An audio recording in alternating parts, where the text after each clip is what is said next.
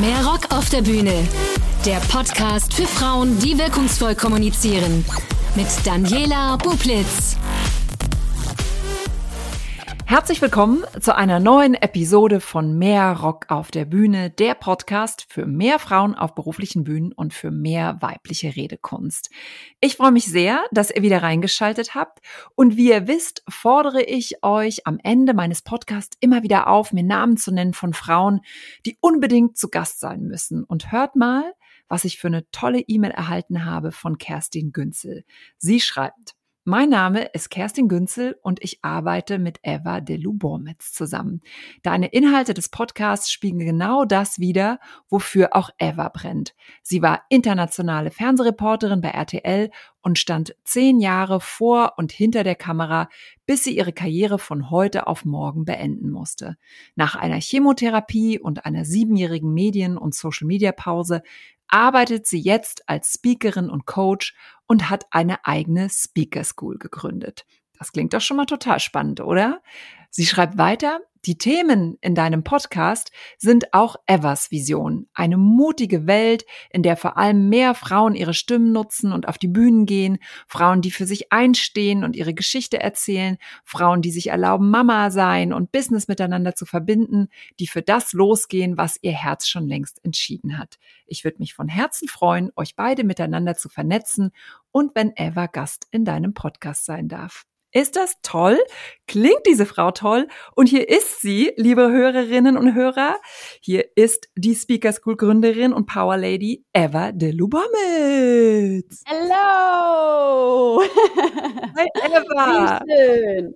Was hast du für eine tolle Freundin, die so eine liebe E-Mail schreibt? Ja, Freundin und mittlerweile Assistentin, zwei in einem. Das ist so, so wertvoll. Also ich sag dir ehrlich, ohne sie geht nichts mehr. Ja, ja. voll schön. Danke für dieses tolle Intro. Ja, danke. Äh, kannst du schöne Grüße schon mal an deine, an deine Freundin schicken? Und es waren ja auch so ein paar Sachen drin, die, die mich sofort getriggert haben. Speaker School, klar, Podcast, das passt super zu dem Thema Frauen auf Bühnen bringen. Aber vorher würde ich natürlich gerne zu dir bisschen was hören. Wenn du mal erzählen könntest, wie du so die Bühnen erobert hast. Ähm, die, deine Freundin hat ja geschrieben, dass du quasi vor und hinter der Kamera gestanden hast. Du warst Journalistin. Kannst du mal so ein bisschen deinen Werdegang erzählen? Ja, ich versuche das wirklich kurz zu fassen. Ansonsten musst du mich bitte, bitte unterbrechen. Das mache ich. Also, ich bin äh, wirklich den ganz, ganz klassischen Weg gegangen. Ich wollte damals schon als Kind immer, immer ins Fernsehen. Das ist ja auch so ein Mädchentraum. Äh, vielleicht kennst du den auch, ja, dass man irgendwie ähm, etwas, ja, wie, wie Carla Kolumna, ja, also die rasende Reporterin. Das war irgendwie immer mein Wunsch. Das habe ich auch schon damals in diese Bücher geschrieben ähm, kennst du ja aus der Schule noch, wo man schreibt, was will ich mal werden? Und das wollte ich immer. Und dann bin ich wirklich diesen ganz steinigen klassischen Weg gegangen von Journalismusstudium, Volontariat, Jungredakteurin, Redakteurin, Reporterin bis in meine Traumredaktion exklusiv. Ich wollte immer zu exklusiv. Frag mich nicht warum. Ehrlich?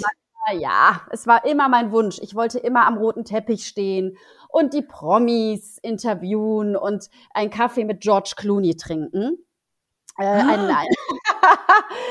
das wollen wir alle wissen. Nein, es hat nicht geklappt, leider. Aber ich habe ihn interviewt, immerhin, aber ohne immerhin. Kaffee. Aber ich hatte ja. ihn am roten Teppich okay. mal für ein äh, Hello, do you like Germany? Aber das war es dann auch.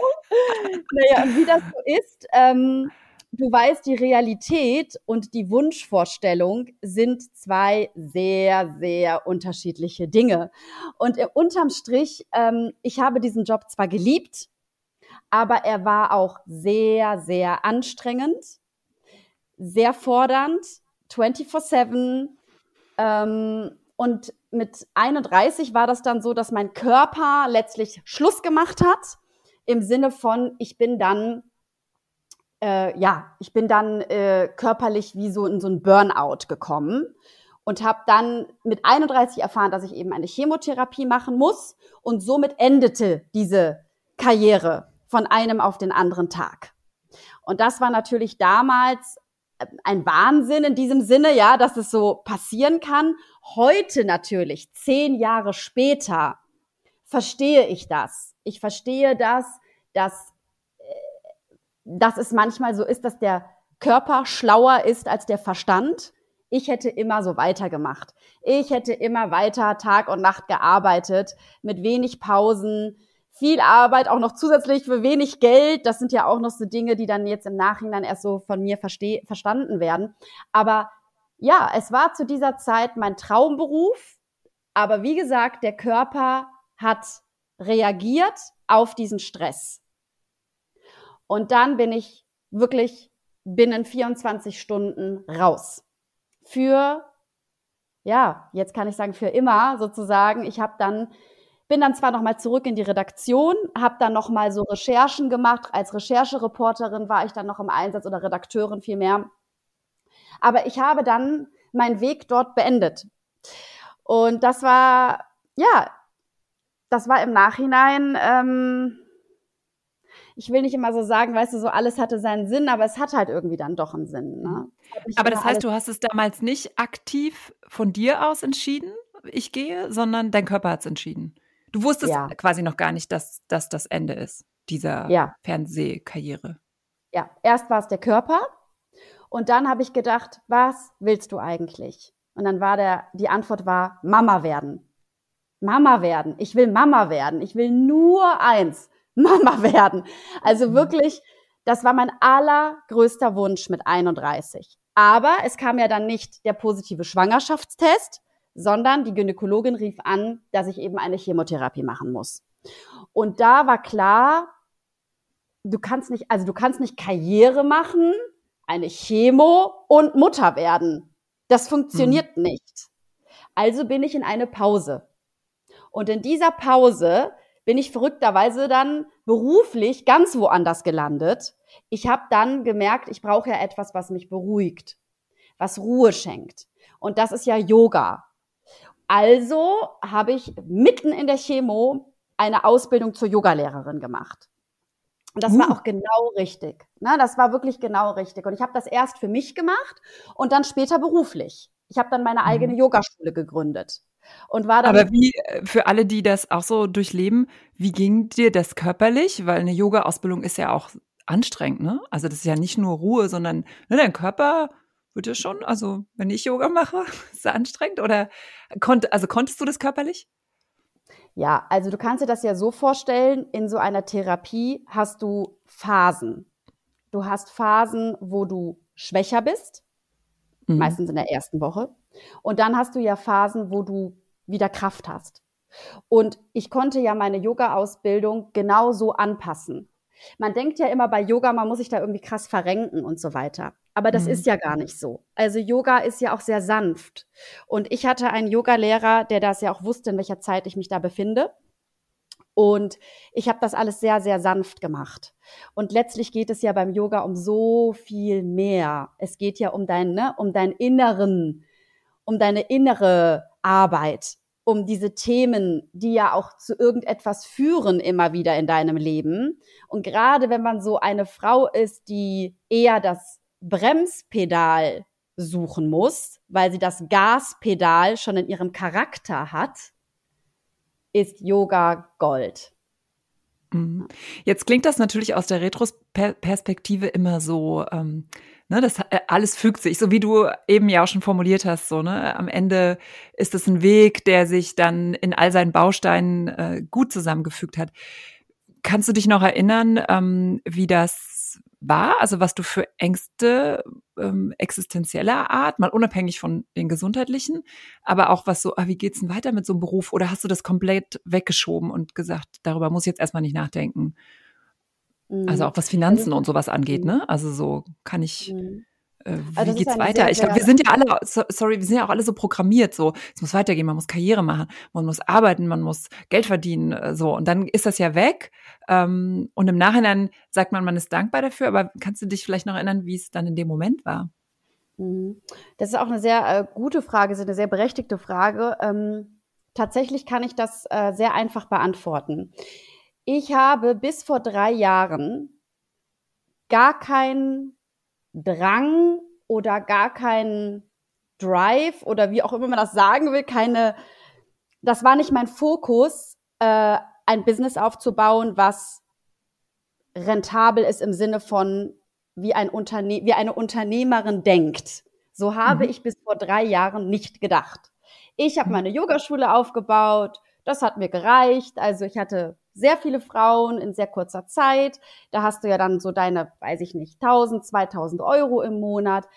Das war mir vollkommen ausreichend und ich habe ja auch das äh, Glück, aber das ist ja auch immer Segen und Fluch. Mein Mann äh, arbeitet sehr, sehr viel, ist aber auch so mit Hauptverdiener gewesen und ich war mit den Kids, also übrigens, das habe ich jetzt. Ja, stimmt. Also, Achtung! Ah, tusch, tusch, tusch. Tusch, tusch, tusch. Ist dein Wunsch in Erfüllung gegangen? Oh mein Gott, ja, entschuldige, das muss ich jetzt ja schon noch dazu sagen, sonst macht ja der, der Rest der Story gar keinen Sinn. Genau. Genau, also ich bin dann zehn, äh, zehn Monate nach der letzten Chemotherapie bin ich tatsächlich Mutter geworden. Mhm. Und das war so mein, das war jetzt mein Change, Point of Change in Life. Ja, also mhm. das hat alles für mich verändert. Alles, weil ich wusste, du kann, ich kann mir vertrauen. Ich mhm. kann mir vertrauen. Ich weiß, was ich da tue. Ich habe das Richtige entschieden. Yoga ist einfach Heilung, weil mhm. der Beweis ist Emilia. Und Emilia ist halt heute siebeneinhalb. Mhm. Und ihr Bruder ist dreieinhalb. Ach Quatsch, viereinhalb. oh Gott, die Zeit, genau.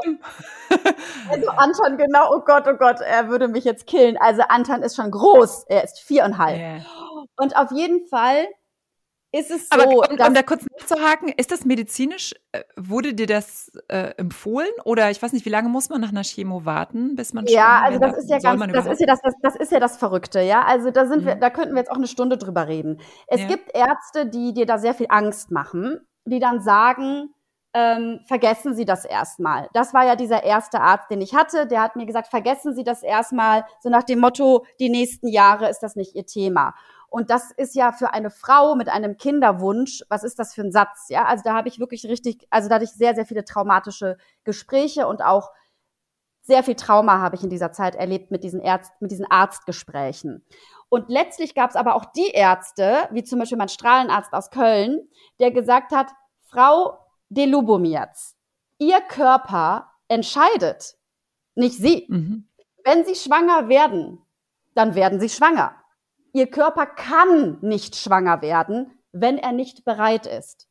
Und das hat für mich so viel Sinn gemacht, diese Aussage, dass ich einfach mich irgendwann so gut gefühlt habe. Und das war ja wie knapp ein Jahr danach. Und dann haben wir es einfach probiert. Und es hat mhm. beim, also wir sind ja hier unter uns, ne? Es hat halt beim allerersten Mal geklappt. Cool. Wirklich? Also ich habe auch nur mal nachgefragt, weil es ja, weil genau wegen diesem, was kommt von außen auf einen hereingeprasselt ja. und was für eine Entscheidung muss man, muss man treffen. Also, es ja. hat alles geklappt, zwei Kinder genau. sind da, du hast eine Yogaschule genau. aufgebaut, ja. äh, Geld verdient und gesagt, äh, ja, ich bin total Eben, glücklich, äh, wie ich bin, aber dann. Ich habe nur, also ich habe sehr wenig Geld verdient. So. Und jetzt kommt das Aber. Du hast absolut recht. Es kommt jetzt ein ganz großes Aber. Und das war vor drei Jahren. Da kam nämlich Corona. Mhm. Und mit dieser Pandemie ist wie bei vielen, vielen Menschen da draußen auch bei mir eine Art Zusammenbruch passiert, aber nicht gesundheitlich und mental, sondern rein vom Außen her. Also meine Yogaschule wurde geschlossen. Ja, das mhm. heißt also, ich konnte nicht mehr unterrichten. Und dann habe ich gedacht, okay, was geht hier ab? Ja, also was ist hier los in dieser Welt, dass ich meine Yogaschule, die ja für Gesundheit steht, mhm. in einer kranken Phase schließen muss? Und da habe ich gedacht, okay, okay, okay, okay. Zuerst, weißt du, das erste, was mich in meinem Leben gebremst hat, war etwas, was mit mir zu tun hatte. Mein Körper, also mein Innen. Aber jetzt bremst mich das Außen also diese Pandemie. Also habe ich vor vier Jahren, das war ja 2020, alles wieder auf Reset gedrückt, habe meine Yogaschule sozusagen wieder aufgegeben, geschlossen und habe gedacht, was willst du? Und plötzlich, ich weiß es noch genau, ich weiß noch genau, es war an Vatertag 2020, war in mir dieser Wunsch, ich will. Unternehmerin sein, ich will Geld verdienen. Ich will Menschen unterstützen und vor allem Frauen auf die Bühne zu kommen. Weil in mir ja die Journalistin ist. Ich habe ja Journalismus studiert, ich habe dafür gebrannt. Letztlich habe ich mich verbrannt. Burnout ist ja nichts anderes als zu verbrennen an zu viel Arbeit. Und ich wollte dann in diesem Moment wieder diese Journalistin in mir erwecken, aber in der Selbstständigkeit. Nicht mehr für diesen Sender. Nicht oder für einen Sender, ja? Und das war wirklich die Geburtsstunde meiner meiner Unternehmer meiner Unternehm meines Unternehmerwunsches, dass ich diese Speaker School noch nicht, ich wusste noch nicht, dass es das wird, aber ich wusste, es wird etwas, was mit Journalismus zu tun hat, Bühne, Kameraarbeit und Frauen. Und dann ging's los. Wie bist du darauf gekommen? Weil das ist ja, was viele interessiert, dass sie sagen, oh, ich möchte was machen, äh, ich möchte Unternehmerin sein. Und dann dieses, ja, was kann ich wirklich, was kann ich geben, was will ich? Also so wie du es eben geschildert hast, mal unabhängig davon, dass dann der Businessplan nochmal was anderes ist. Ähm, weil du gesagt hast, du weißt noch genau das, das Datum und so. Was war das? An was hast du gedacht, dass es dann aus dir herausgebrochen ist? Ich sag's dir ganz, ganz ehrlich. Ich wollte so sehr in die finanzielle Unabhängigkeit. Mhm. Auch von meinem Mann. Ich wollte das nicht mehr. Ich wollte nicht mehr dieses Gefühl, ich bin hier zu Hause in diesem klassischen Modell gefangen. Ja, ich mache gerade so Gänsefüßchen, weil mir mhm. ist schon bewusst, da gibt's ganz andere Geschichten. Aber ich fühlte mich gefangen in diesem System. Mein Mann morgens bis abends weg und macht, macht seine Karriere. Ich sitze zu Hause mit den Kindern und warte, bis mein Mann nach Hause kommt, damit ich sozusagen vielleicht, keine Ahnung, Yoga machen kann. Und dann mhm. habe ich gedacht, Moment, Moment. Du hast so viel Potenzial in dir. Du hast so viel zu geben. Was oder warum nutzt du das nicht? Und dann kommen ja tausend Glaubenssätze, ne? Die Kinder, die Kinder, die Kinder. Ähm, wie sollen wir das machen? Äh, wie, wie, soll ich, wie soll ich arbeiten, so in dieser Fülle wie jetzt mein Mann? Und dann habe ich aber wirklich für mich eine Entscheidung getroffen. Und die Entscheidung war, ich möchte Mutter sein und Unternehmerin. Nicht oder. Und. Und ich werde einen Weg finden. Und diesen Weg habe ich gefunden, indem ich mich ganz neu organisiert habe, ganz neu strukturiert habe. Und es ist verdammt viel Arbeit, aber ich tue das diesmal nicht für ein Unternehmen, sondern ich bin mein Unternehmen. Das mhm. heißt, ich habe ja einen ganz anderen Drive, eine ganz andere Motivation und ich tue es in meinem Tempo. Ich mache Pausen, ich weiß ja jetzt ganz genau, dass mein Körper Grenzen hat. Ich dachte immer, ich bin grenzenlos, bin ich aber nicht. Und da habe ich sehr, sehr viel gelernt natürlich, wirklich gut auf mich zu achten. Das gelingt mir nicht immer, das wäre gelogen. Aber ich arbeite morgens und mittags, bis die Kinder aus der Schule und aus dem Kindergarten kommen. Und dann, das habe ich jetzt, ich habe wirklich ein Jahr dafür gebraucht, auch das sage ich ganz ehrlich, ich war ein Jahr nur am struggeln, ich wusste nicht, ich hatte nur Schuldgefühle, ich, ich konnte mich überhaupt nicht, ich wusste nicht, wenn ich am Laptop saß, hatte ich ein schlechtes Gewissen, dass ich nicht bei den Kindern war, wenn ich bei den Kindern war, hatte ich ein schlechtes Gewissen, dass ich nicht am Laptop saß. Das war ein Jahr purer Struggle. Und jetzt habe ich mich aber, jetzt habe ich mich organisiert, strukturiert, habe eine Assistentin, die du am Anfang des Podcasts schon erwähnt hast, meine Freundin Kerstin, die komplett im Hintergrund alle Organisationssachen bearbeitet, die mich bei Social Media unterstützt. Und ich baue gerade das Team weiter aus. Und du darfst nicht vergessen, ich komme vom Fach. Ich kann schneiden. Ich kann vertonen. Ich bin Sprecherin. Ich hatte drei Jahre Sprecherziehung. Also ich bin ja vom Fach. Und das ist natürlich ein Riesenvorteil. Sehr gut. Und da hast du mir das beste Stichwort gegeben vom Fach. Ich würde gerne noch mal ein paar Themen abklopfen zum Thema, was hast du da gelernt bei RTL? Ähm, was ähm, hast du mitgenommen und weißt du, dass du es weitergeben kannst, aber vielleicht auch anders? Also jetzt wissen wir ja, RTL exklusiv ist Boulevard. Was kann man vom Boulevard zum Beispiel lernen? Was konntest du von all den Protagonistinnen und Protagonisten da lernen? Was, wie sehen die dann auf dem roten Teppich? Du hast behind the scenes viel erlebt. Was kann man da lernen? Ja, auch wieder so eine sehr schöne Frage mit so, da kann man, kann man wirklich ein Buch zu schreiben. Ne? Also du lernst. Wir machen eine Reihe. Wir machen eine Reihe. ähm, ja, genau.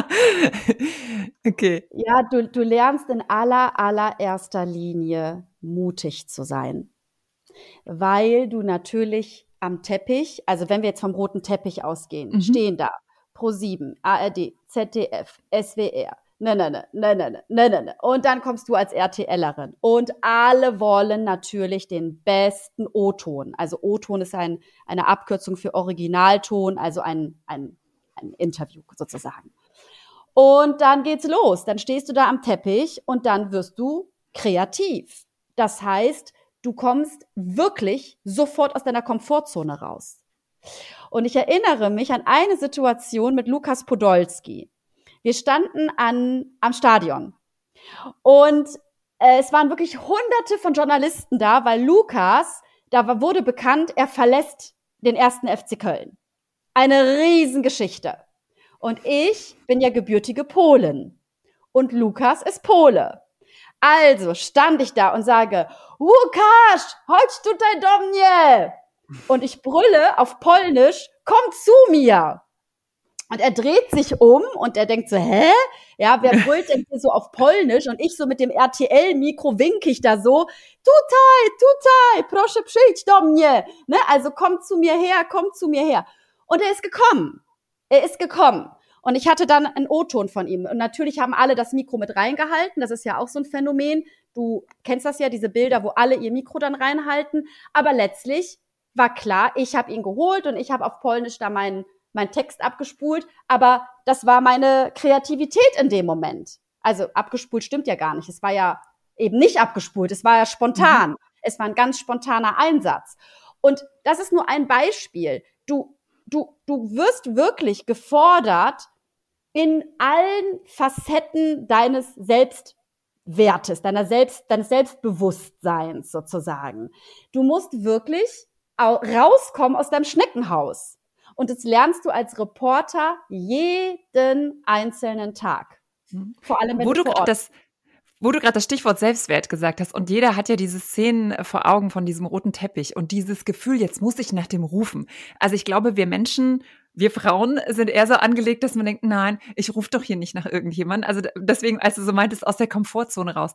Wie hast du das für dich selbst verhandelt, dass du da jetzt will jetzt nicht sagen betteln oder so, ne, dich so anbieten musst. Ähm, das musst du ja bei, wenn du Unternehmerin bist, auch, ne? Alles auf einem anderen Niveau. Ich glaube, das kann man jetzt gut abstrahieren. Aber wie hast du das für dich verhandelt? Okay, hier, mein Ziel ist ein geiler O-Ton.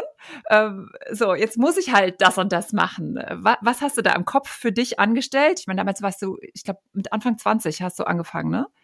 Ja. an dem ja. roten Teppich zu stehen. Ne? Das ist ja. auch nochmal, glaube ich, was anderes, als wenn man ja. so eine richtig gestandene Frau ist irgendwie. Also natürlich kamen wir uns alle mit Anfang 20 sehr stark vor, aber so im Nachhinein denkt man, Gott, was hat mal ausgestrahlt vielleicht auch. Also wie hast du es für dich verhandelt, äh, dass du das jetzt machst?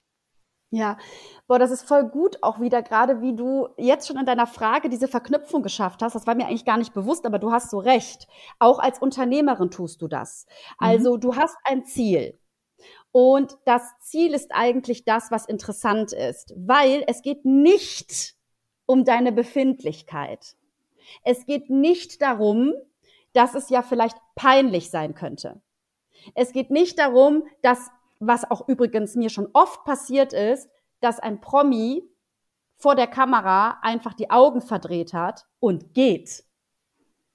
Das ist wirklich bitter. Du stehst manchmal fünf Stunden für einen O-Ton mit, keine Ahnung, ich spinne jetzt mal rum, Jennifer Lopez, und sie verdreht nur die Augen und geht. Und du hast da fünf Stunden dir den Arsch abgefroren, dir tun die Beine weh, dein Magen knurrt, du kannst da auch nicht weg und für nichts. Aber ist das nicht auch so im Unternehmertum? Wie yeah. oft, ja, wie oft äh, bringst du dich irgendwo rein und bekommst Absagen? Und das ist auch das, die Menschen sind nicht mehr bereit, und das würde ich so unterschreiben, ähm, ich will nicht das Wort scheitern sagen, weil in dem Moment, wo du es ja versuchst, scheiterst du nicht. Du scheiterst, weil du es nicht versuchst. Und das ist wirklich eine Parallele.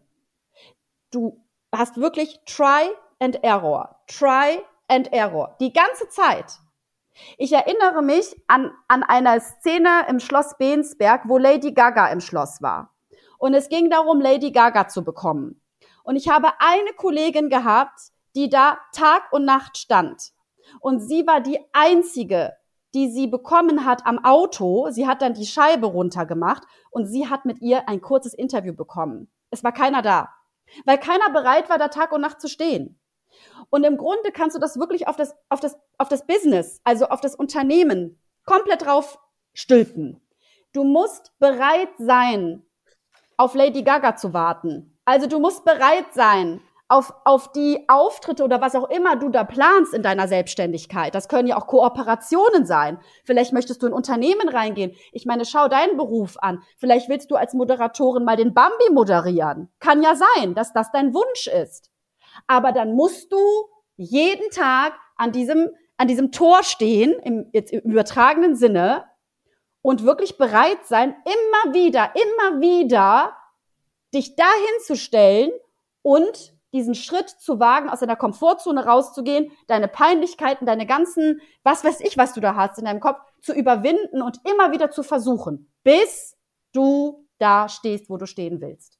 Mhm. That's the Das ist cool. Und wie bist du damit umgegangen oder hast du vielleicht auch einen Tipp, dieses Augendrehen, ne? Das gibt's ja auch im Übertrag, dieses Augenverdrehen gibt's ja auch im übertragenen äh, Sinne. Und ich weiß nicht, ob du das kennst, sowohl als Unternehmerin als auch da, man fühlt sich ja dann schon so nicht gewertschätzt. Und das muss man wegschieben. Also ja. ich bin ja jetzt auch schon lange selbstständig und ich weiß dann so, es gibt auch irgendwelche Sachen, die passieren auf der Bühne und dann weiß ich für mich, wegschieben, ne? Wegschieben, nicht suhlen in, in diesen Themen, weil dann gibt's einen neuen Tag. Ähm, wie, was hast du da gelernt? Äh, einfach nicht dran denken, nicht drüber reden, es nicht da sein lassen. Wie, wie mhm. hast du's gemanagt? Also mich, mich nimmt das, mich nimmt das wirklich mit. Also mich nimmt das wirklich mit. Ich, ähm, ich komme wirklich auch aus einer Mobbing-Zeit, muss ich dir an dieser Stelle auch sagen, ja, damit man das so ein bisschen versteht, wenn ich das jetzt äh, beantworte. Ich ähm, bin an sich ein sehr, sehr offener, sehr positiver Mensch, der wirklich das Herz auf der Zunge hat. Und ich weiß noch, als ich bei RTL reingekommen bin, haben fast alle Frauen die Augen verdreht. Mhm. Das war wirklich ein ganz harter Start. Und diese, dieses Augenverdrehen dauerte zwei Jahre. Und ich war in dieser Redaktion nicht willkommen. Ich kann jetzt mit dir darüber sprechen, ohne dass ich anfange zu heulen, aber ich bin wirklich geprägt von diesem Mobbing. Und ich erzähle dir das auch. Ich weiß auch, dass das Menschen hören und das ist auch völlig in Ordnung, weil es war, wie es war ich war in, in einem, wie wir viele sagen ja, die Medien sind ein Haifischbecken. Ja, ja, würde ich unterschreiben. Das kann passieren. Das muss nicht sein, aber ich habe mich schon so gefühlt. Das heißt, mich trifft das sehr. Und ich bin noch heute, ich bin jetzt 40 Jahre alt, immer noch, sage ich dir auch da ganz ehrlich, im Prozess, wenn Menschen mit den Augen rollen, wenn ich merke, da ist Ab, äh, Ablehnung, ist es, fällt es mir sehr schwer. Aber ich habe gelernt, okay, ich gucke mir das an, es tut mir weh, ich gehe durch dieses Gefühl durch, ne? ich gehe da durch, durch, durch, durch. Und wie du gerade so gesagt hast auch, das hört ja dann auch irgendwann, Gott sei Dank, wieder auf, dieses Gefühl nach ein paar Tagen. Aber ich habe keine Lösung dafür. Ich gehe da durch. Ich gehe ah, interessant. Da ich gehe nicht ja. durch.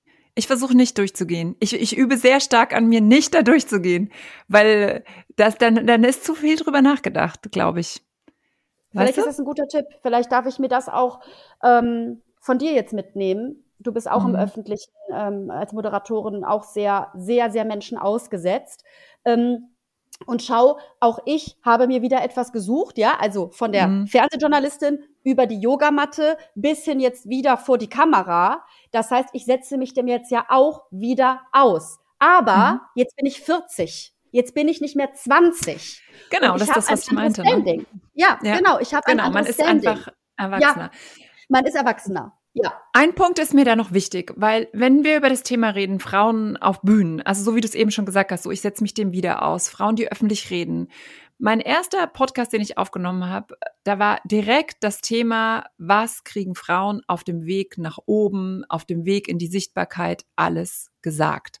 Und das ist genauso, wie du das sag, wie du das eben beschrieben hast. Sie bekommen Augen gerollt, ähm, nicht nicht nur von Frauen, auch insgesamt. Sie bekommen ähm, äh, Bewertungen und all das, wenn man so fragt, warum gibt es so wenige auf diesen Bühnen, all das müssen die ertragen. Und dann irgendwann stehen sie da und dann, also so wie du auch gesagt hast, ne, man geht da durch so eine Hölle und dann erst glänzt man. Also du könntest ja auch auf die ganzen Prominenten, äh, Prominentinnen äh, schauen, wo du manchmal denkst, das siehst du ja auch in Social Media, was da mit Dreck geworfen wird. Also ich bewundere das auch, wie man ja. da steht und äh, weiterhin glänzt. Da, was, da könnte man alle möglichen Namen äh, nehmen. Was heißt das für uns äh, Frauen? Jetzt hast du ja auch beschrieben, dass es von Frauen passiert ist, äh, wenn du dir so eine Gesellschaft malst oder wenn du dir, weiß nicht, wie du auch deine, ähm, deine Kundinnen schulst. Wo, was siehst du da für einen Auftrag an uns alle?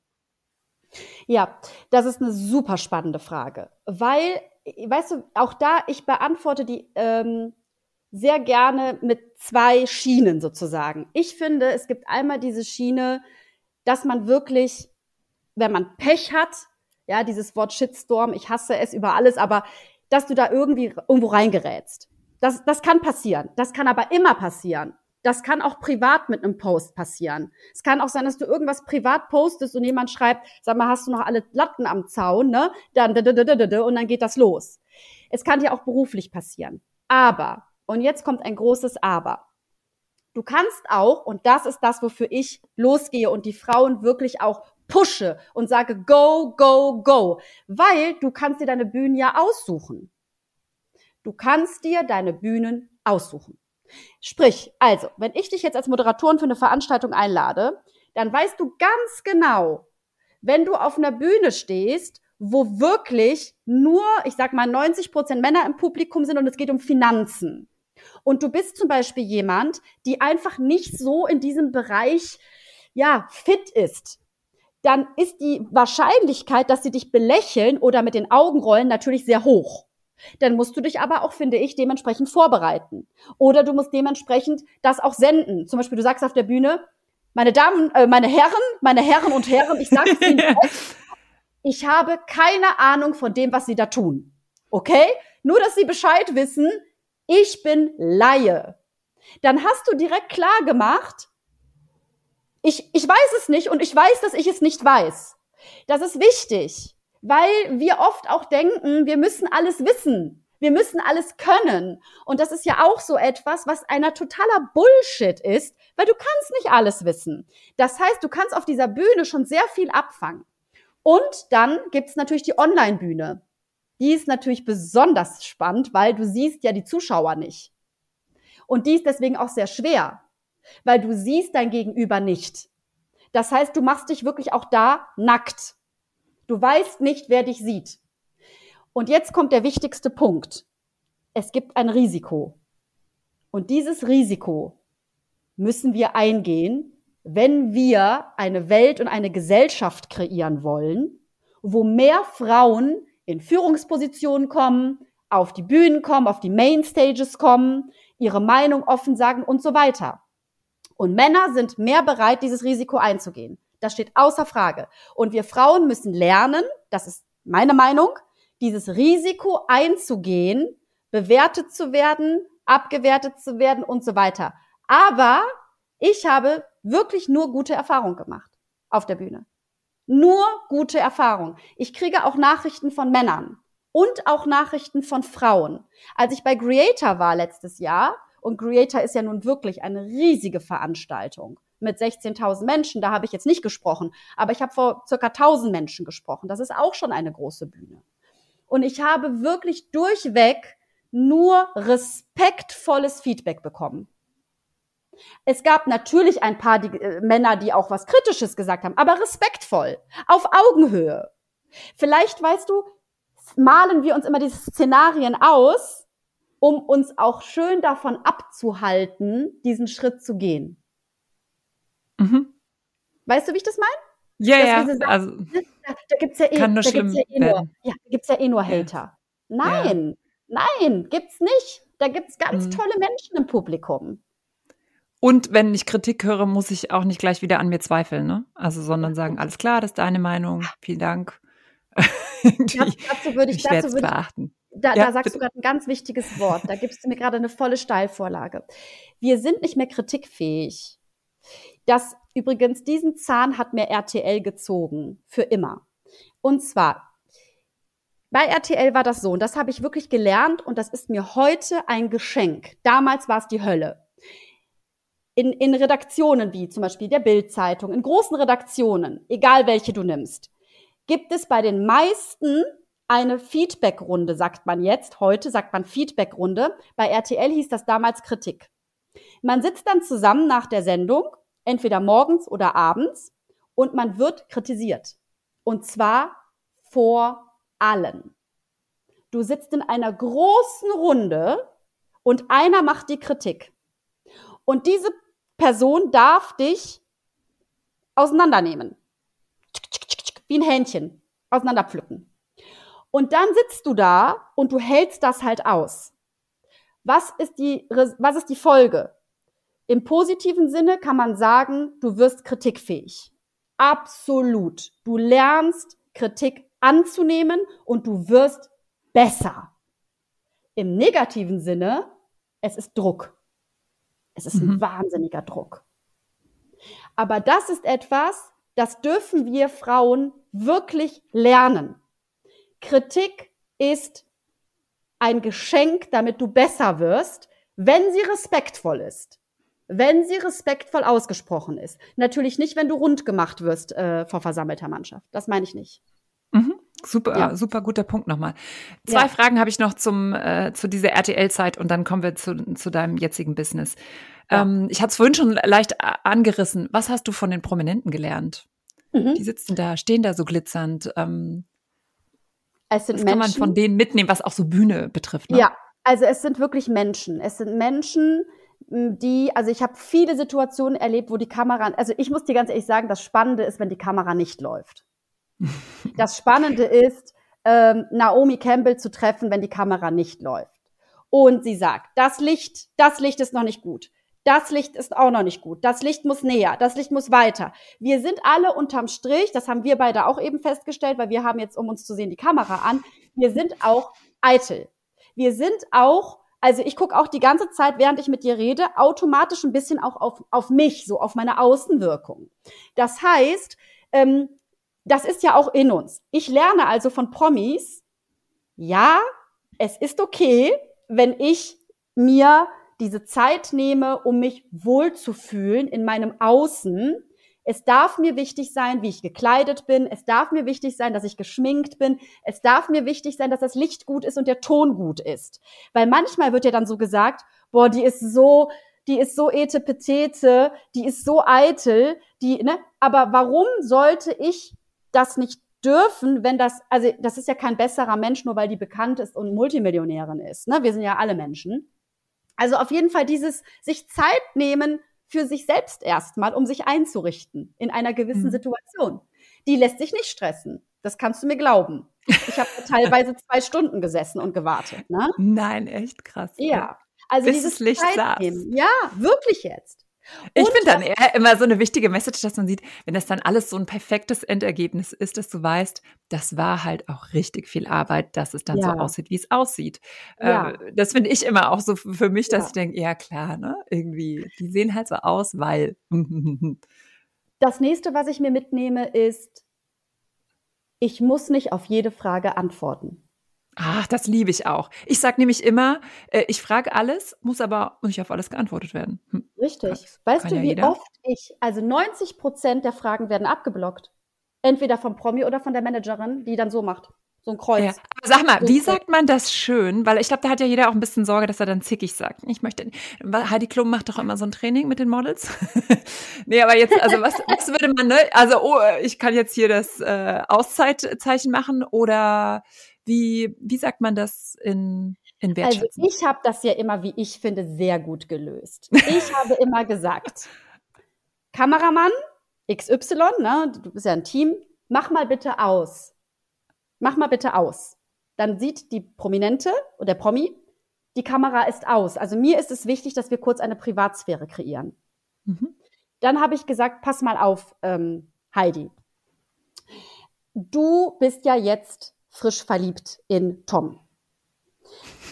Ich habe hier die Aufgabe, dich dazu zu fragen, wie können wir das denn lösen? Weil ich ja weiß, dass du nicht über dein Privatleben sprichst. Gibt es eine Lösung, wie wir trotzdem kurz darüber sprechen, dass du dich wohlfühlst und ich nicht mit leeren Händen in die Redaktion gehe? So. Offen, ehrlich, mhm. Wahrheit. Das ist, aber weißt du, äh, äh, das muss ich dir ehrlich sagen, Daniela, das habe ich mich aber auch erst getraut nach sechs, sieben Jahren Reporter sein.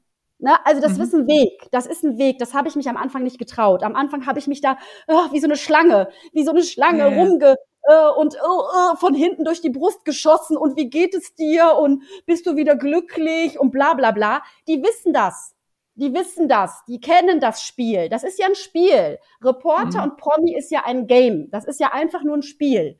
Und mhm. ich habe mich irgendwann getraut, das einfach auszusprechen. Und das war Gold, weil so eine Heidi dann sagt, okay, dann frag mich bitte einfach, äh, ob ich wieder verliebt bin und ich zwinker dann mit dem Auge und dann wissen alle, äh, äh, sie ist verliebt. So, also wie auch immer, weißt du, das sind jetzt, ich kann das ja, jetzt nicht mehr ja, ja. sagen, das ist ja. lange her. Aber du, das habe ich gelernt. Sei mhm. ehrlich, sei, mhm. sei ehrlich und trau dich auch. Und jetzt kommt's, deine wahre Intention zu verraten. Weil wie oft irren wir in dieser Gesellschaft mit irgendwelchen Lügengeschichten oder mit irgendwelchen konstruierten Stories und du weißt doch genau, was ich von dir will. Und ich weiß auch, was du von mir willst. Wir sind doch nicht blöd. Und wir verkaufen uns so oft blöd, finde ich, in den Medien. Mhm. Also, ja. Das ist Und andere Seite, also wenn ich jetzt nicht auf eine Frage äh, antworten möchte, was ist da die wertschätzende Art, äh, ein Wissen zu lächeln? Oder? Ja, also ich würde, ich würde sagen, also wirklich ja, ja doch, ganz viel mit Humor ganz viel mit Humor, ganz viel mit einem Augenzwinkern und auch wirklich sagen, ähm, äh, ich, ne, aus irgend, also du kannst ja auch sagen, das ist nicht, das ist jetzt gerade nicht das Thema, worüber ich sprechen möchte.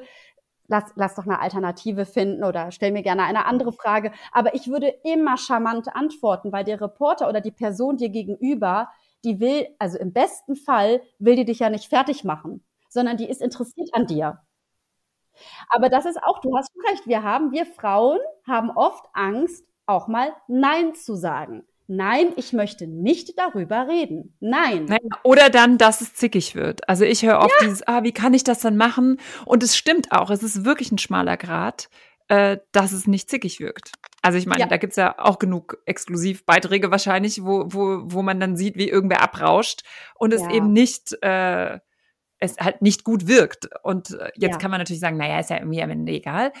Aber nee, äh, will ja jeder professionell wirken. Und ja. ähm, dann sind natürlich die, die es mit Humor machen, das ist dann wahrscheinlich die Lösung. Und, und ich muss mir wahrscheinlich auch vorher bewusst sein, was ich will und was ich nicht will. Also ein Nein ja. gelingt mir ja auch besser, wenn ich weiß, wo meine Grenze ist. Ne? Absolut, absolut. Und das geht mhm. in beide Richtungen, als der, der fragt und als der, der antwortet. Ne? Also du musst wissen, was du willst. Wo, wo geht die Reise hin? Da sind wir wieder beim Business. Fokus, Fokus, Fokus, Fokus. Ja. Ohne Fokus kein, kein Erfolg. Ganz einfach, egal in welchem Bereich. Äh, eine Frage habe ich noch und dann äh, hast du mir eigentlich jetzt schon Fokus, Fokus, Fokus die Business-Steilvorlage gegeben, aber einen Schlenker äh, würde ich gerne noch machen zum Thema Sprache, weil ich weiß, dass es dir sehr wichtig ist und wer aufmerksam zugehört hat, hat auch zum Beispiel gemerkt, dass du bestimmte Wörter vermeidest. Was hast du auch gelernt oder was ist dir wichtig, was Sprache angeht? Also mal grundsätzlich, wenn ich dich zum Beispiel jetzt auch sprechen höre, du sprichst ja wunderbar, mit sehr viel Pausen, sehr pointiert, das ist toll. Aber auch von den Wörtern her, was hast du da gelernt? Was ist dir wichtig? Was für eine Sprache sollten wir benutzen? Wie kreieren wir mit Sprache unsere Welt? Ja, das ist das nächste Buch, was wir jetzt schreiben können. Ähm, ist notiert. ist notiert. Ja, genau. Sprache ist natürlich der Ausdruck deiner Persönlichkeit. Das heißt, in dem Moment, wo ich Wörter benutze, bin ich sehr, sehr bewusst darüber, was ich da eigentlich kreiere in dir an Gefühlen. Das heißt, als Journalistin habe ich vor allem gelernt, dass jedes Wort ein Gefühl kreiert. Und ich überlege mir sehr, sehr gut, wenn ich einen Beitrag mache oder wenn ich irgendwie jetzt selbst mit dir im Gespräch bin, was ich sage mit den Worten. Und damit meine ich wirklich einzelne Worte. Und was du eben angedeutet hast, ganz genau. Ich sage, ich hatte eine Chemotherapie. Ich sage nicht dieses K-Wort. Meine Tochter ist als Sternzeichen Krebs. Gar keine Frage. Das ist ja auch ein Wort, was dafür verwendet wird. Aber dieses K-Wort ist in Deutschland ein Wort, was mit ganz viel Dramaturgie belegt ist. Ich erinnere mich an die Schlagzeile von Sylvie Mais, Schockdiagnose mit 31. Riesenschlagzeile in der Bild.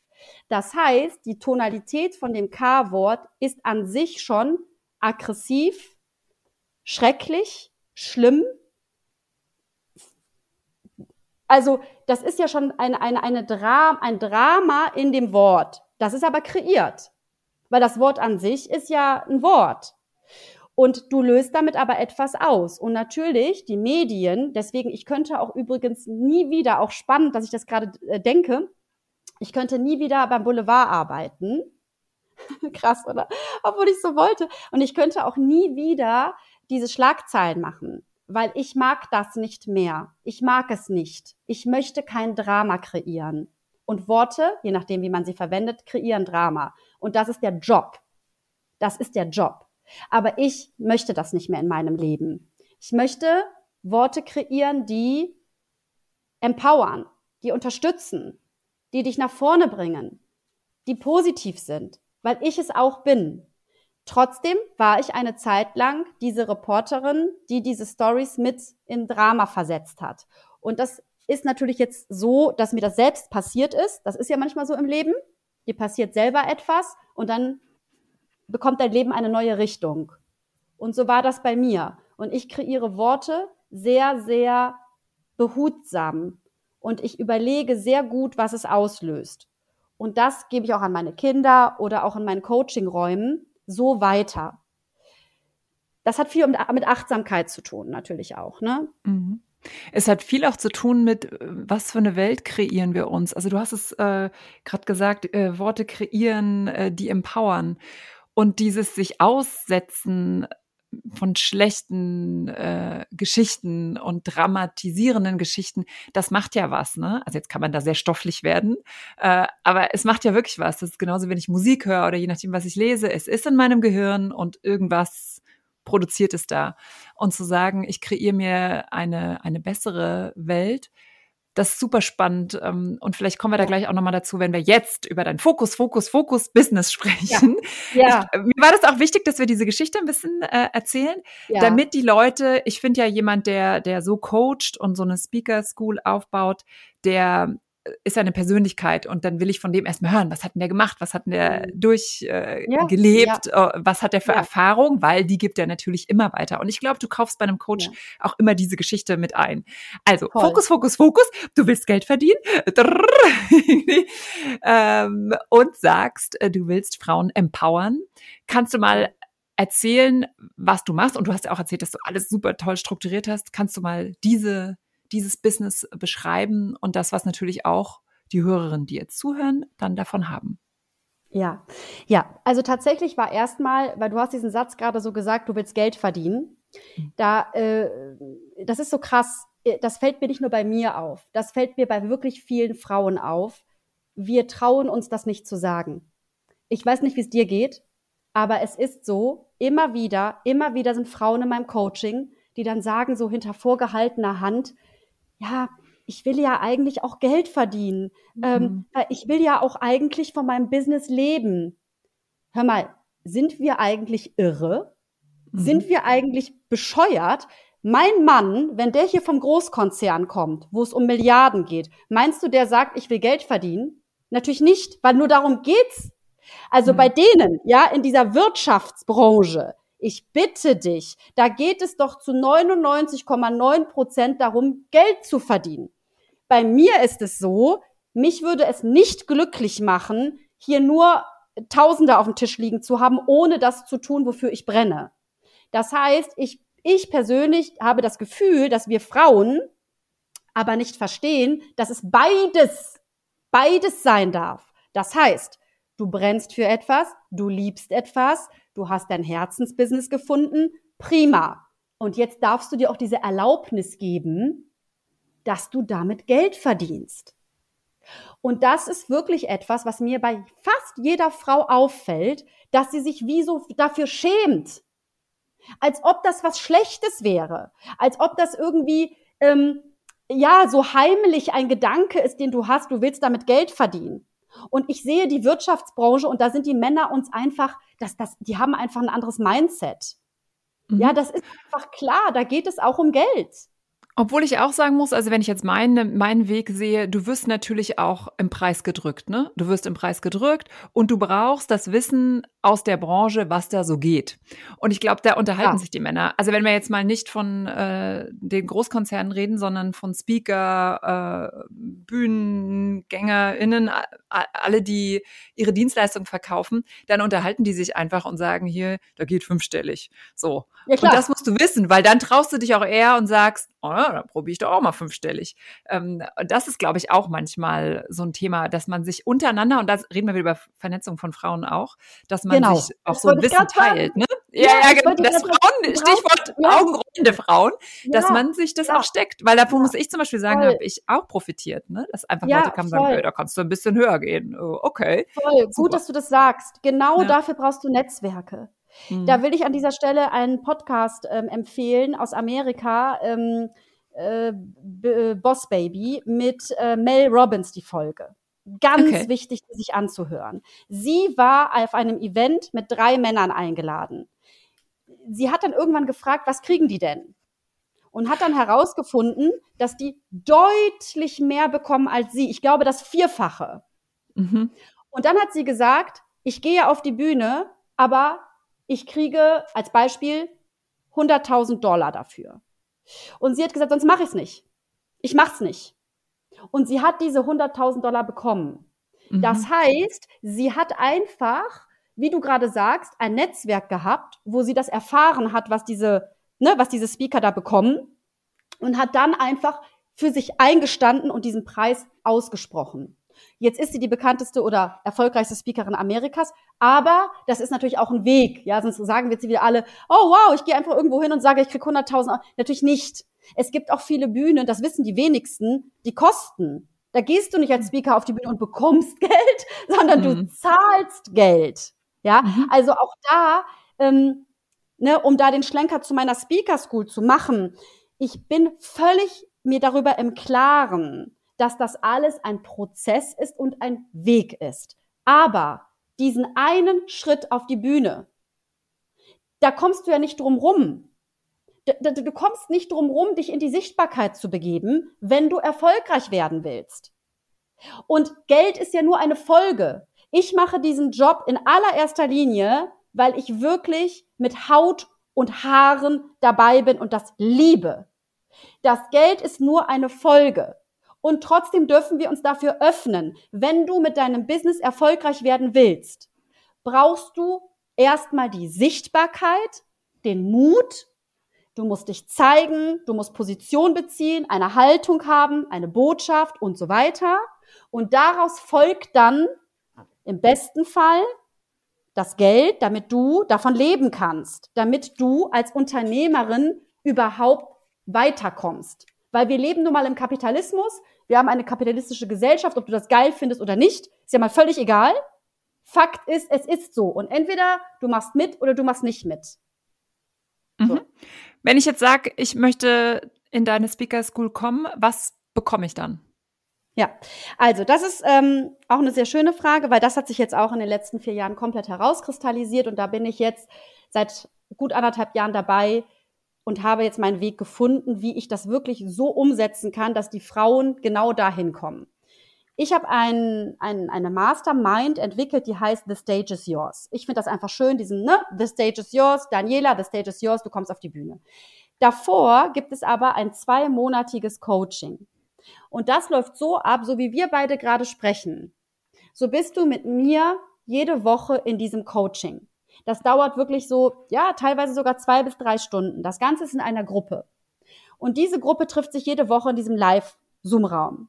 Das machen ja viele Online-Coaches so. Nur, mhm. jetzt kommt der große Unterschied. Bei mir ist es nicht so, du lässt dich nicht berieseln, sondern ich will ja dich, ich will ja, dass du vor die Kamera gehst. Das heißt, ich habe parallel dazu eine Gruppe, wo immer Live-Calls stattfinden im Sinne von, du sprichst eine Speech, eine Keynote. Du hältst eine Keynote über dich. Und wie kannst du das halten? indem du eben dich ganz stark fokussierst auf das, was du eigentlich rausbringen willst. Und die meisten wissen, haben so eine Ahnung, aber sie verlieren sich in diesen tausend Gedanken, in diesen tausend Möglichkeiten. Und da sind wir wieder beim Thema Fokus, dass diese Keynote, die lehr oder die bringt dich in deinen Fokus. Und das ist wirklich bombastisch. Das funktioniert. Ich bin jetzt mit den Frauen, die das bei mir gemacht haben, weiterhin in Kontakt. Und ich sehe, was da jetzt passiert. Das heißt, du kommst in diesen zwei Monaten zu deiner Keynote und dann gibt es ein Live-Event. Da treffen wir uns hier in der Nähe von Bonn oder Köln und dann stehst du auf der Bühne. Dann stehst du auf der Bühne und hältst deine Keynote. Und dann habe ich ein, oh Wunder, ein RTL-Kamerateam, ähm, also mit denen ich früher gearbeitet habe. Die sind frei, die können überall drehen. Das sind dann freie Kamerateams und die drehen das Ganze. Und dann hast du noch on top 1A Marketingmaterial. Und dir muss ich das nicht sagen. Es ist so wichtig, so wichtig, gutes Material zu haben, was über Fotos hinausgeht. Weil es braucht einfach dich in deiner Präsenz. Und Präsenz auf der Bühne, it's a match. Es mhm. ist perfekt, ja. Und das ist dann eben das Gesamtpaket. Coaching, Live-Event, Marketingmaterial und das Ganze ähm, ist dann in diesem The Stage is Yours Paket drin. Und das mache ich mhm. zweimal im Jahr. Cool. Und wenn du jetzt mal aus den äh, Runden, die, die schon stattgefunden haben, was sind so die immer wiederkehrenden Themen, wo du sagst, das kannst du auch hier jetzt schon mal so, so ein bisschen mitteilen, äh, die immer aufkommen, wo du sagst, hast schon die Lösung dafür? Oder, oder da macht es dann immer Klick irgendwie? Ja, ja, also äh, wirklich, da gibt's immer wieder, immer wieder diese Sätze, die man ja auch schon nicht mehr hören kann. Aber sie sind einfach da. Ein klassischer Satz ist, ich habe nichts zu sagen, ich habe keine Botschaft. Ich weiß nicht, was ich sagen soll. Und dann fragst du die Frau, was machst du denn? Was ist dir denn wichtig? Was machst du denn beruflich? Was ist denn im, im Tief in deinem Herzen deine Sehnsucht? Und dann legen die ja los. Und dann weißt du, okay, das ist ja schon, da ist schon so viel drin. Und das ist ja meine Aufgabe als Coach. Ich würde auch sagen, da bin ich sehr gut drin, diese, diese Trüffelschwein-Botschaftsnase. Ich, ich kann das rausziehen. Ich kann der Frau wirklich gut in dem Moment in ihren Fokus helfen. Das ist das Erste. Das Zweite ist, dass Frauen sagen, sie sind dann nicht gut genug. Sie sind nicht gut genug, dass sie auf der Bühne stehen und das aushalten. Ja, das wäre dann auch eine geile Frage an dich. Wie steht man auf der Bühne als Moderator oder als Speaker und hält aus, zum Beispiel ein Blackout könnte ja passieren. Es könnte passieren, dass du nichts mehr weißt oder dass du auf einmal nur noch Schwachsinn redest. Das sind ja so Dinge, davor haben Menschen Angst. Und du wirst wirklich auf dieser Bühne genau damit konfrontiert und dann gehst du durch. Du gehst da durch und das ist Wachstum. Das heißt, du baust denen dann so Sachen ein, so irgendwas, dass, dass Probleme passieren und dann müssen die reagieren? Nein, ich bereite so. die, ich, äh, das mache ich nicht, aber ich, äh, ich sehe ja, ich sehe ja in, bei jeder Frau sehe ich ja, wo sie steht. Mhm. Ich sehe, wo, genau wo sind ihre Herausforderungen. Und da gehe ich drauf ein. Okay. Und das besprechen wir. Und du lernst ja auch das ist wirklich so im Gruppencoaching. Ich bin ein riesen Gruppencoaching-Fan. Du lernst ja auch von der anderen Frau. Dein Problem ist mein Problem. Das ist ja ganz mhm. oft so. Wenn du jetzt Angst hast vor einem Blackout, das habe ich doch auch. Ich habe doch auch Angst. Wie gehe ich mit einem Blackout um? Das ist natürlich ein Coaching-Thema. Das würde mhm. jetzt hier den Rahmen sprengen. Aber da natürlich gehe ich da rein in solche, ähm, in solche. Also Angst ist ja der Oberbegriff, warum Frauen nicht auf die Bühne gehen. Angst. Ja. Und dann geht es darum, ich, diese Sätze sind auch immer geil, wie du keine Angst mehr hast. Nein, Bullshit. Du Du nimmst die Angst halt. Du nimmst sie mit. Und das ist aber ein Coaching-Thema. Wie nimmst du die Angst mit? Wie machst du das? Da bist du dann natürlich bei mir genau richtig, weil davon kann ich dir ein Liedchen singen. Ich hatte ja auch viele Live-Schalten früher. Da geht dir der Arsch auf Grundeis. Aber genau darum geht's halt, da rein zu diven in diesem Coaching. Mhm. Jetzt bist ja. du ja selber auch Speakerin, hast ja gerade gesagt, dass du auch bei Creator ja. gesprochen hast. Was ja. äh, hast du jetzt auch noch mal gelernt? Das ist ja auch noch mal was anderes, als wenn man die Reporterin ist, wenn man dann seine Geschichte auch erzählt und seine Botschaft. Ähm, kannst du da auch noch mal was mitgeben, was dich da vielleicht selber von dir überrascht hat? Ja, und da muss ich jetzt auch ganz ehrlich was gestehen.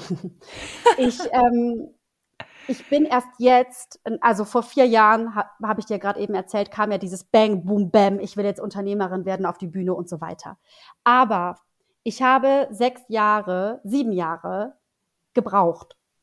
Ich wäre, ich war einfach nicht bereit. Ich war nicht bereit, so eine persönliche Geschichte wie ein Kinderwunsch, eine Chemotherapie, alles das, was ja auch dazugehört zur Bühne. Es gehört auch dazu, finde ich, die Wunde zu zeigen. Die Wunde, in der man gesteckt hat das ist für mich Sichtbarkeit. Für mich ist nicht Sichtbarkeit, dass ich mich da hinstelle und dir erzähle eben, da ist ja der Unterschied zu Promis. Promis promoten einen Film.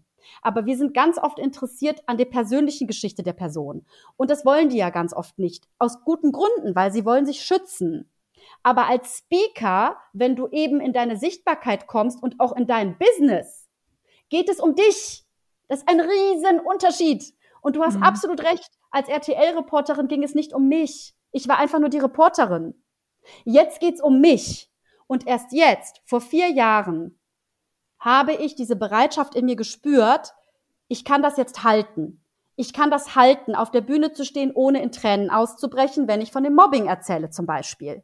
Oder ich kann das gut halten, von meiner Geschichte zu erzählen. Und ich sehe ganz oft im, tatsächlich, wenn ich das erzähle, weinen immer sehr viele Frauen im Publikum weil ich dann von diesem Kinderwunsch erzähle und von dieser Therapie und so weiter.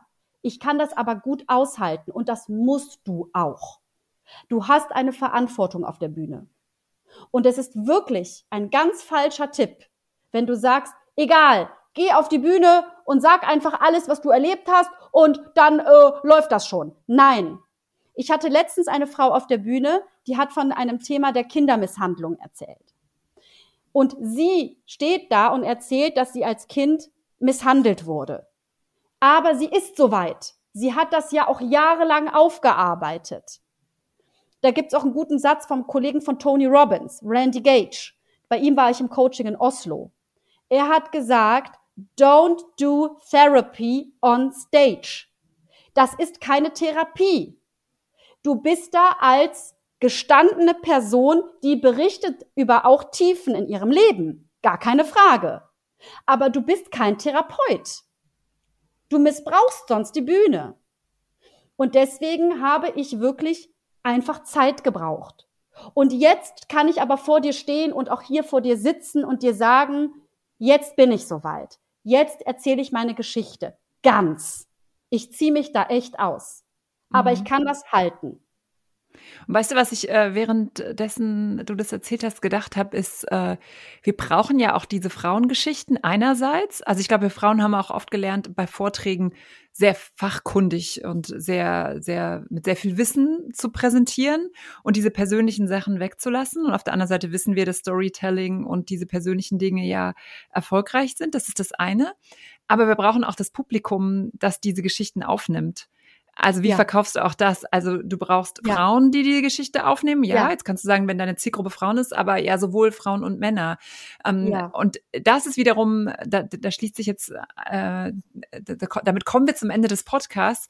Dieses mehr Frauen auf Bühnen ähm, bedeutet ja, diese weibliche Perspektive zu erzählen, aber wir brauchen auch das Publikum, das diese weibliche Perspektive annimmt und diese Geschichten hört. Und das ist ja. dann, das ist so ein Fragezeichen für mich noch. Was sind es für Geschichten? Ähm, du hast jetzt vorne, ich werde es gleich noch ein bisschen zusammenfassen, äh, sehr, sehr, sehr stark, ähm, sehr, sehr fordernd auch Sachen ähm, präsentiert. Und dann kommen ja diese sehr persönlichen Geschichten, wo man schnell sagen könnte, ah, das ist wieder nur so Emotionen. Ne? Ähm, also wie und auf der anderen Seite ist es so wichtig, das neu zu erzählen. Aber wie dieses Neue aussieht, kann ich dir auch noch nicht sagen. Ich weiß nur, wir hören sehr viel männliche Geschichten und dann denken wir, das ist das, wie es funktionieren muss. Ähm, und wir brauchen diese anderen und die, und wir brauchen diese Speakerinnen und die sollen auch viel Geld verdienen. Irgendwie, weißt du, also die sollen dafür auch Geld äh, oder gut bezahlt werden, weil sie eine gute Geschichte haben zu erzählen. Jetzt habe ich noch keine genaue Frage formuliert. sie soll Aber heißen, diese, oder kannst du es schon aufgreifen? Ja, vielleicht kannst ja. du mein Gefühl bitte aufgreifen. ja, ich weiß genau, was du meinst. Und es ist tatsächlich so. Du geh, also wenn du nur auf die Bühne gehst, weil du Geld verdienen willst, ne, das ist, das ist, mhm. das geht nicht. Also das ist zum Scheitern verurteilt, weil das ist auch nicht mein, das ist auch nicht mein Warum. Also ich gehe nicht auf die Bühne, weil ich da, ne, also diesen nur diesen finanziellen Gedanken habe. Das ist Quatsch. Das wird nicht funktionieren. Ich wollte nur eben damit sagen, du darfst trotzdem mit deinem Business Geld verdienen wollen und das darf auch sein und das ist auch wichtig. Aber ähm, du gehst doch auf die Bühne, du gehst doch wirklich auf die Bühne, um die Menschen entweder in ihren Ansichten zu inspirieren, zu verändern, zu neuen Denkanstößen zu führen, zu ermutigen. Also du hast ja in dir diesen Wunsch oder viele Frauen haben diesen Wunsch, diese Gesellschaft einfach mitzugestalten. Es gibt so viele Themen. Gerade jetzt, gerade jetzt, aktuell wieder, so viele Themen, die diese weibliche Sicht brauchen, damit sich eben diese Gesellschaft auch wieder verändern kann. Wir sind sehr, schau dir bitte, schau dir doch mal die Nachrichten an. Ich habe gerade gestern habe ich einen Post dazu geschrieben, ich habe den noch nicht veröffentlicht. Ähm, ich brauche dafür keine Studien und auch gar keine Statistiken. Ich brauche dafür nur die Nachrichten. Wir brauchen wieder dieses weiche, weibliche. Und das in dieser Gesellschaft erschaffst du durch, genau, da hast du recht, diese Geschichten, Storytelling.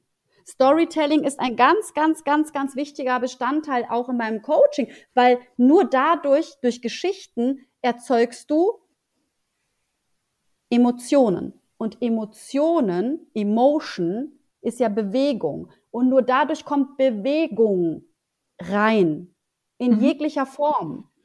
Und das ist wirklich so, dass du natürlich als Speaker, du musst schon wirklich dann, dann du musst schon wissen, warum du das tust. Ja, Sonst aber ich, ich, ich, ja. ich kann es jetzt konkretisieren. Deine Geschichte, also sagen wir mal, wenn es darum geht, du willst Speakerin werden, dann ja. muss deine Geschichte ja auch auf einen Markt treffen. Und der Markt ist derzeit, wer der beste Vertriebsmann, äh, Verhandlungsexperte, alles, was so Business, Business, äh, ein Unternehmen voranbringt. Weil am Ende wirst du ja eingekauft für eine Veranstaltung, die was auch immer für ein Ziel hat in einem Unternehmen. Und die Frage ist, ähm, was können, welche Geschichten können Frauen da erzählen, die auch auf einen Markt treffen, weißt du? Also das eine ist ja, okay, du erzählst deine persönliche Geschichte bei einem Festival, ähm, aber da, ich glaube, da, wo, wo das ja zum Business wird, sind Unternehmen, die, mit denen du, wo du mit deinem Thema auf einen Need triffst, ne? Also, ja. das mal. So. Und im Grunde machst du da, ich weiß, wir haben jetzt nicht mehr die Zeit dafür, aber das wäre wirklich nochmal eine tolle Folge. Du machst damit ja etwas auf, wo wir uns ja gerade befinden. Wir befinden uns gerade, finde ich, und ich habe erst gedacht, ich bilde mir das ein, aber ich bilde mir das nicht ein. Wir sind an einem Wendepunkt. Dieses ganze Female Empowerment, dieses ganze Feminism, bla bla bla, also alles, was im Grunde damit zu tun hat, ist jetzt an einem Wendepunkt. Und ich spüre das so, so stark auch in den Medien, obwohl ich nur noch sehr wenig Medien äh, ähm, konsumiere. Ich spüre das, dass es jetzt darum geht, dass wirklich dieses Gleichgewicht wieder zurückkommt. Auch in mhm. Führungspositionen, mhm. auch in der Wirtschaft. Das ist so männerdominiert, dass wir Frauen, wir werden ja gebraucht, um dieses Gleichgewicht, du kannst das ja auf alles beziehen, Yin und Yang, ne, ne, ne, ne, männlich, weiblich, schwarz, weiß. Wir brauchen dieses Gleichgewicht. Ansonsten geht diese Gesellschaft in eine Richtung, wo wir, wie gesagt, die Nachrichten einschalten können und wir sehen, was passiert. Die mhm. Frau muss wieder in den Fokus, sprich auf die Bühne, um diese Gesellschaft mitzugestalten. Und mhm. das kannst du aber in Unternehmen wunderbar reinbringen. Du, die Unternehmen öffnen sich gerade dafür. Ich werde viel angefragt für diese Themen Female Empowerment. Und du weißt, ich liebe Männer. Ich, ne, habe ich eben schon gesagt, ich habe Männern zu verdanken, dass ich diese Mobbingzeit überstanden habe. Habe ich nicht gesagt, sage ich aber jetzt, weil so war es einfach. Also es geht aber darum, dieses Gleichgewicht. Und da, da bitte schau dir Statistiken an. Wir sind zu wenig Frauen in allen möglichen Bereichen. Zu mhm. wenig Frauen. Wir brauchen mehr Frauen. Und deswegen gehe ich damit auch raus, weil ich das einfach mitgestalten möchte. Ich weiß ja diese Themen. Die Themen, die meine Frauen haben, sind ja genau diese Dinge, die, mhm. die diese Gesellschaft braucht. Was ist deine, Vi ja, sorry. Ja, ja. Was ist deine Vision mit der Speaker School? Ich möchte gerne eine Welt kreieren, in der wir ausgeglichen sind. In, Im Grunde das, was ich dir gerade gesagt habe, ist schon die Vision. Ich wünsche mir eine Augenhöhe, eine gleich, wirklich Gleichberechtigung auf der Bühne, in Führungspositionen, bla bla bla, alles, was mit diesen ganzen Sachen zu tun hat in der Gesellschaft. Ich wünsche mir, dass wir Frauen viel mehr unterstützt werden in dieser, wir sind so oft zerrissen zwischen Mama sein und Business und sind immer noch in alten Schuhen. Wirklich, wir stecken noch in alten Schuhen. Natürlich sind wir schon auf dem Weg, Natürlich hat sich viel getan. Natürlich sind wir jetzt im Jahr 2024, aber wir sind immer noch nicht da, wo ich finde, es selbstverständlich ist, dass wir unseren Job genauso ausfüllen wie die Männer. Und das ist wirklich etwas, was sich mit der Bühne 100 Prozent verändern wird, wenn wir uns sensibilisieren, wenn wir unsere Geschichten erzählen.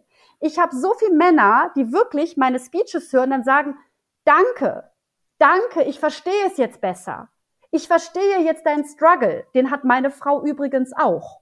Das heißt, auch das machst du auf der Bühne. Mhm. Du bietest der Person ja eine Idee von deinem Problem oder eine Idee von dem, wo, wo du vielleicht wirklich verzweifelst. Und das bringt ja dann irgendwie Lösungen mit sich. Das ist ja wie so eine, ne, so eine Spirale und die wird immer größer. Und du kleines Mannequin stehst auf der Bühne, dann hören es zehn Leute, zehn erzählen es zehn, sind es schon 20, sind es 30, sind es 40 und irgendwann sind es Tausende. Schau dir die ganzen äh, TED-Speeches an. Die haben teilweise 20 Millionen äh, Views.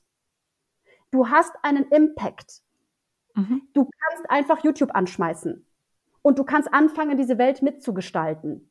Aber wir tun das nicht, weil wir Angst haben. Und das ist mein Job. Und das ist meine Vision.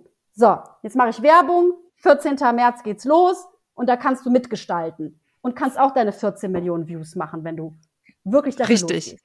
Und das Programm, das packen wir in die Show Notes. Und jetzt komme ich zu meiner letzten Frage und möchte einfach zusammenfassen, was ich schon so ein bisschen mitgenommen habe an, an Tipps. Und dann kannst du es, äh, meine letzte Frage ist immer, wie bekommen wir mehr Frauen auf die Bühne und was muss man dafür tun? Und äh, ich fasse mal zusammen, was du alles gesagt hast. Äh, gar nicht so sehr aus dem Programm heraus, sondern aus deinem Leben. Man muss mutig sein, kritikfähig, aus der Komfortzone rausgehen, sich dem Risiko aussetzen, risikobereit sein. Ähm, du hast gesagt, dass äh, Wörter Gefühle auslösen und dass man mit Wörtern eine Welt gestalten kann. Deswegen muss man sehr stark darauf schauen, wie man äh, formuliert und was man damit für eine Geschichte erzählt. Und du hast natürlich gesagt, wir brauchen eine gleichberechtigte Welt und wir brauchen weibliche Stimmen. Gibt es noch was zu ergänzen? Oh, das ist so gut, dass ich mir das, glaube ich, abtippe. Meine Learnings aus dem Podcast. Das ja. hast alles du gesagt, Eva. Von daher. Ja, danke, Daniela. Nein, das, das, ist, das ist es. Das Sehr ist schön. Es. Ja. Eva, vielen, vielen Dank. Ähm, ich habe deine Energie gespürt. Jetzt muss man sagen, wir haben uns diesmal auch gesehen. Das mache ich nicht immer. Ich konnte das sehen, aber ich glaube auch alle, die nur hören, haben den Nachdruck und deine Energie. Ich habe so richtig das Gefühl, dass du jetzt echt eine Pause brauchst, weil du so viel rein, reingesteckt hast. Und ich liebe das, weil ähm, genau dann, wenn man ja brennt für seine Ideen, dann kann man auch andere ja. begeistern. Und ich hoffe sehr ja. da draußen, dass ihr diese persönliche Geschichte mitgenommen habt. Da zieht sich ja immer jeder das raus, was, was ihn berührt, aber dass ihr auch ja. das, was an, an Botschaften, was ich eben auch zusammengefasst habe, dass äh, ihr das euch zu Herzen nehmt, auf dass wir mehr Frauen auf Bühnen sehen. Danke, Daniela. Danke fürs Zuhören an alle. Ja. Ciao. Dankeschön.